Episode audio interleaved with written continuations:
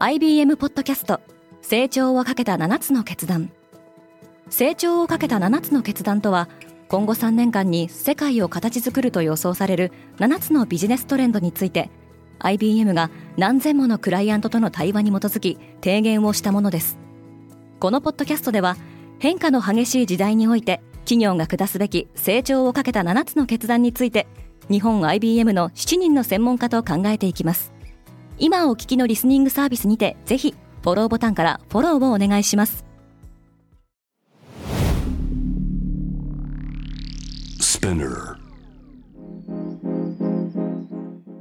Good morning, ケリーアンです。2月8日水曜日世界で今起きていること。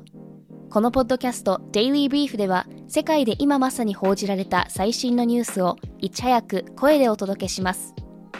ただいまリスナーアンケートを実施中。詳細は概要欄に記載しています。デイリーブリーフリスナーの皆様からのご意見ご感想をお待ちしております。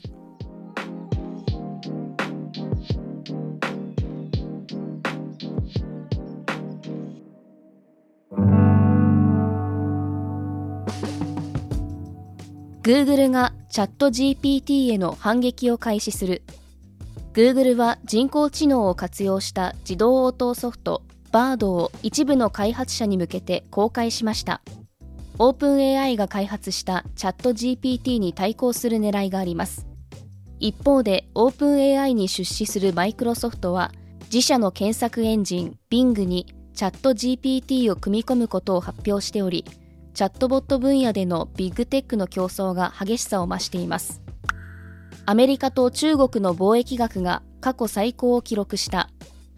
アメリカと中国の2022年の輸出入の合計額は6905億ドル、日本円でおよそ90兆5000億円となり、新型コロナウイルスの感染拡大によるサプライチェーンの混乱で落ち込んでいたアメリカと中国の貿易額が4年ぶりに過去最高を更新しましたアメリカからの輸出では大豆やトウモロコシなどの穀物類が大幅に増加する一方で航空機や宇宙関連の輸出が落ち込みました。中国のラグジュアリー市場に陰りが。アメリカのコンサルティング大手ベインカンパニーの報告書によると2022年中国の高級品市場は前年と比べて10%も縮小した模様です。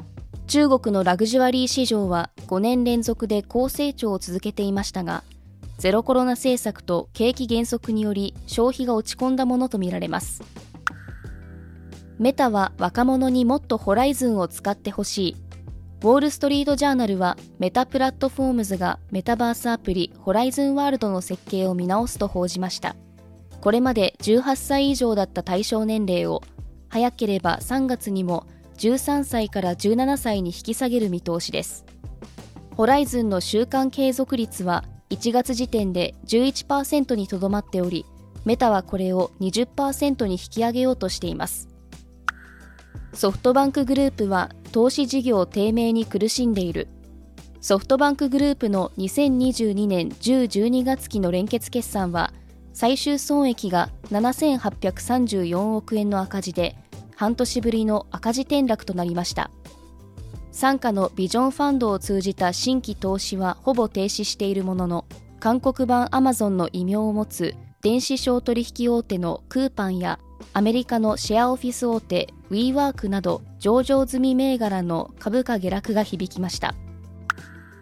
デジタルポンドがこの10年で実現する。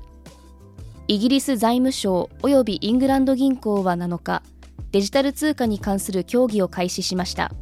BBC は2022年から2025年をめどにデジタルポンドの実証実験が実施され、早ければ2020年代後半にも実現する見込みであると報じています。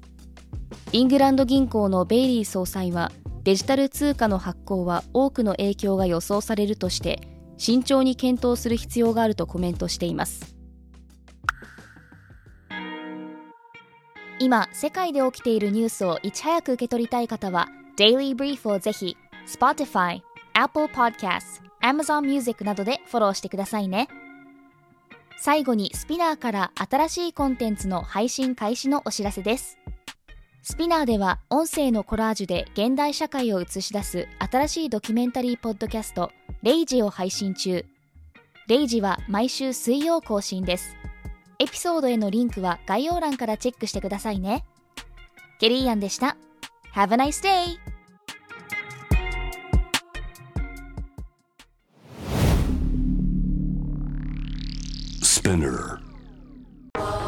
レイジシーズン2モールじゃなくて広場を。これは違うと思ったら言わなきゃいけないし問題があることがある問題があるって言えるような社会じゃなきゃいけないはず。政治と宗教の話あんまりしない方がいいよみたいなこと言われるんですけど憲法21条の表現の自由ってすごく強い一番強い法律なんです。さまざまに取り組んで世論の広がりを作ること自体が議員を変えると効果を持つことは明らかだと思いますので。やった方がいいですし何かあれば全然協力するのでやりましょう。レイジシーズン2モールじゃなくて広場をリスナーの皆様より多くのリクエストをいただいている話題のニュースを深掘りしたエピソードを週末の有料版で配信中です。今なら1ヶ月無料トライアルを実施中。詳細は概要欄に記載しています。この機会にぜひ聞いてみてくださいね。感想ご意見もお待ちしています。